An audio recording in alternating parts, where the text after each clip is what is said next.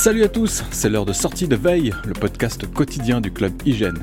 iOS 16 continue de dévoiler ses améliorations par petites touches, et même si ces nouveautés sont beaucoup plus discrètes que Stage Manager, elles seront bien utiles au quotidien comme on le verra aujourd'hui avec texte en direct et l'application Fichier. En deuxième partie d'émission, c'est une programmation un peu spéciale puisqu'on va vous présenter avec Félix un portrait de Johnny Hive en 4 épisodes. Les deux premiers, ce sera pour aujourd'hui et pour demain, avec la suite la semaine prochaine.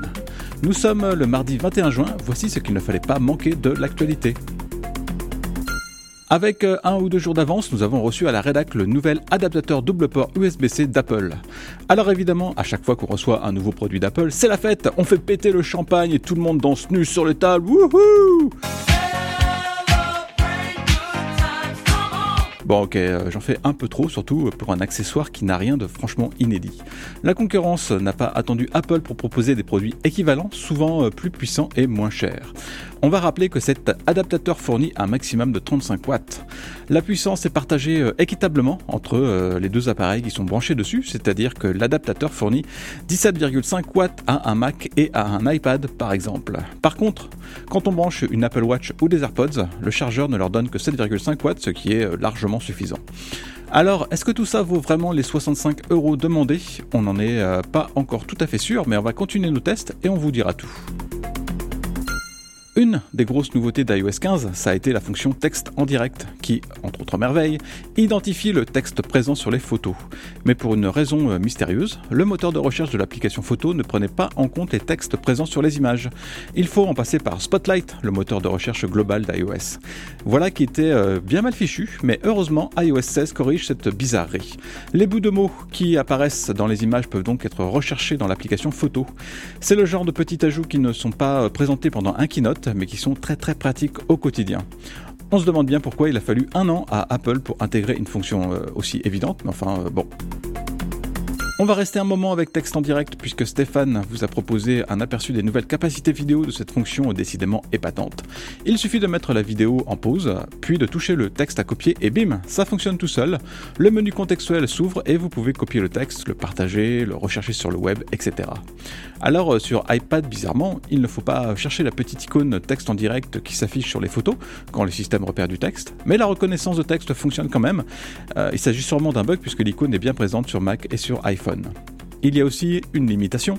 Les vidéos qui sont protégées par des DRM, typiquement le contenu Netflix ou Apple TV+, ne, peuvent pas être fouillés par texte en direct.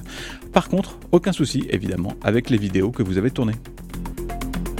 L'application Fichier sur iPhone et sur iPad est encore loin d'égaler le bon vieux Finder du Mac, mais avec iOS 16 et iPadOS 16, les améliorations sont nombreuses. Et là aussi, il s'agit plus de faciliter la vie de l'utilisateur que de tout changer dans ses habitudes. On retrouve les actions rapides de macOS pour effectuer rapidement une rotation d'une image ou pour créer un PDF. Sur l'iPad, il est maintenant euh, possible de trier des documents euh, dans la vue par liste en fonction de la date, de la taille ou du nom, simplement en touchant euh, le critère de tri en haut de la colonne. Les utilisateurs aguerris seront aussi ravis d'avoir la possibilité d'afficher les extensions au bout de chaque fichier. Oui, ça n'a l'air de rien, mais ça peut être bien pratique pour identifier rapidement tel ou tel document. Et il est même possible, attention les yeux, de modifier l'extension d'un fichier.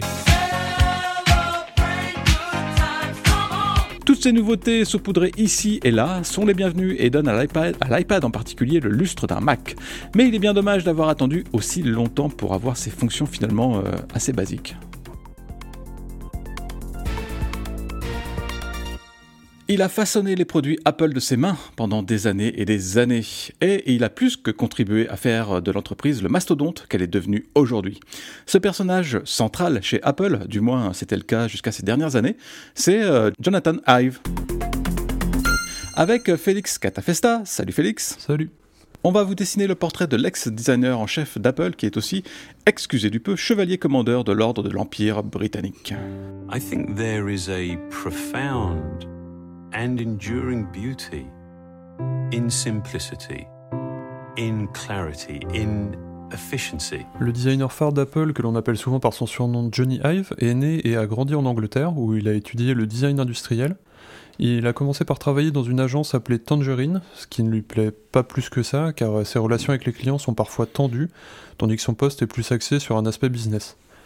Là-bas, il conçoit toutes sortes de produits, comme des peignes, du carrelage, des lavabos ou même des baignoires. Apple devient un client de l'agence et Hive finit par travailler chez eux sur le MessagePad 110, un flop commercial qu'il fait sérieusement envisager de démissionner. Le premier gros projet de Hive au sein d'Apple est donc la seconde génération du Newton MessagePad, qui fut euh, l'un des tout premiers PDA. La première version n'était pas encore sortie que l'on savait déjà qu'elle serait pleine de défauts. Hive avait pour mission de corriger le tir et a revu euh, certains aspects du produit en créant euh, par exemple une fente de rangement pour le stylet ou en revoyant le système d'ouverture vers le haut. En effet, la première version du Newton s'est fait sévèrement allumer par les critiques à sa sortie. Euh, une seconde version devait donc arriver rapidement, et Johnny Ive avait beaucoup de pression pour cette première mission. D'après sa biographie, le designer aurait tout donné et serait passé de la conception initiale au premier modèle conceptuel en mousse en deux semaines. Le message Pad 110 a été mis sur le marché en 1994, seulement six mois après la sortie de la première version. Malgré ses débuts euh, difficiles, il s'accroche et devient vice-président principal du design industriel en 1997, après le retour de Steve Jobs. Il faut dire que les deux hommes euh, s'entendent très bien, communiquent régulièrement et ils sont euh, sur la même longueur d'onde sur un plan professionnel. Aidé par ce nouvel élan, Ive se met alors à travailler sur l'iMac coloré, un ordinateur qui fait un carton et qui a permis de relancer Apple après un énorme passage à vide. Le design de cet ordinateur a durablement marqué les esprits. C'est un tout en un qui embarque une coque transparente laissant apparaître euh, les composants sans complètement les dévoiler. La face arrière est équipée d'une poignée facilitant son transport, et petite révolution, la bécane abandonne le lecteur de disquette pour le troquer contre un lecteur de CD frontal. Ah, et c'est aussi un des premiers ordinateurs à ne proposer que des ports USB, en passant à la trappe certains anciens connecteurs Macintosh utilisés sur les gammes précédentes. Et cet iMac G3 est un succès, comme l'affirmait euh, fièrement Steve Jobs. Le fondateur euh, d'Apple expliquait, je cite, que le constructeur a vendu euh, un iMac toutes les 15 secondes de chaque heure, de chaque jour, de chaque semaine, entre le 15 août et le 31 décembre 1998.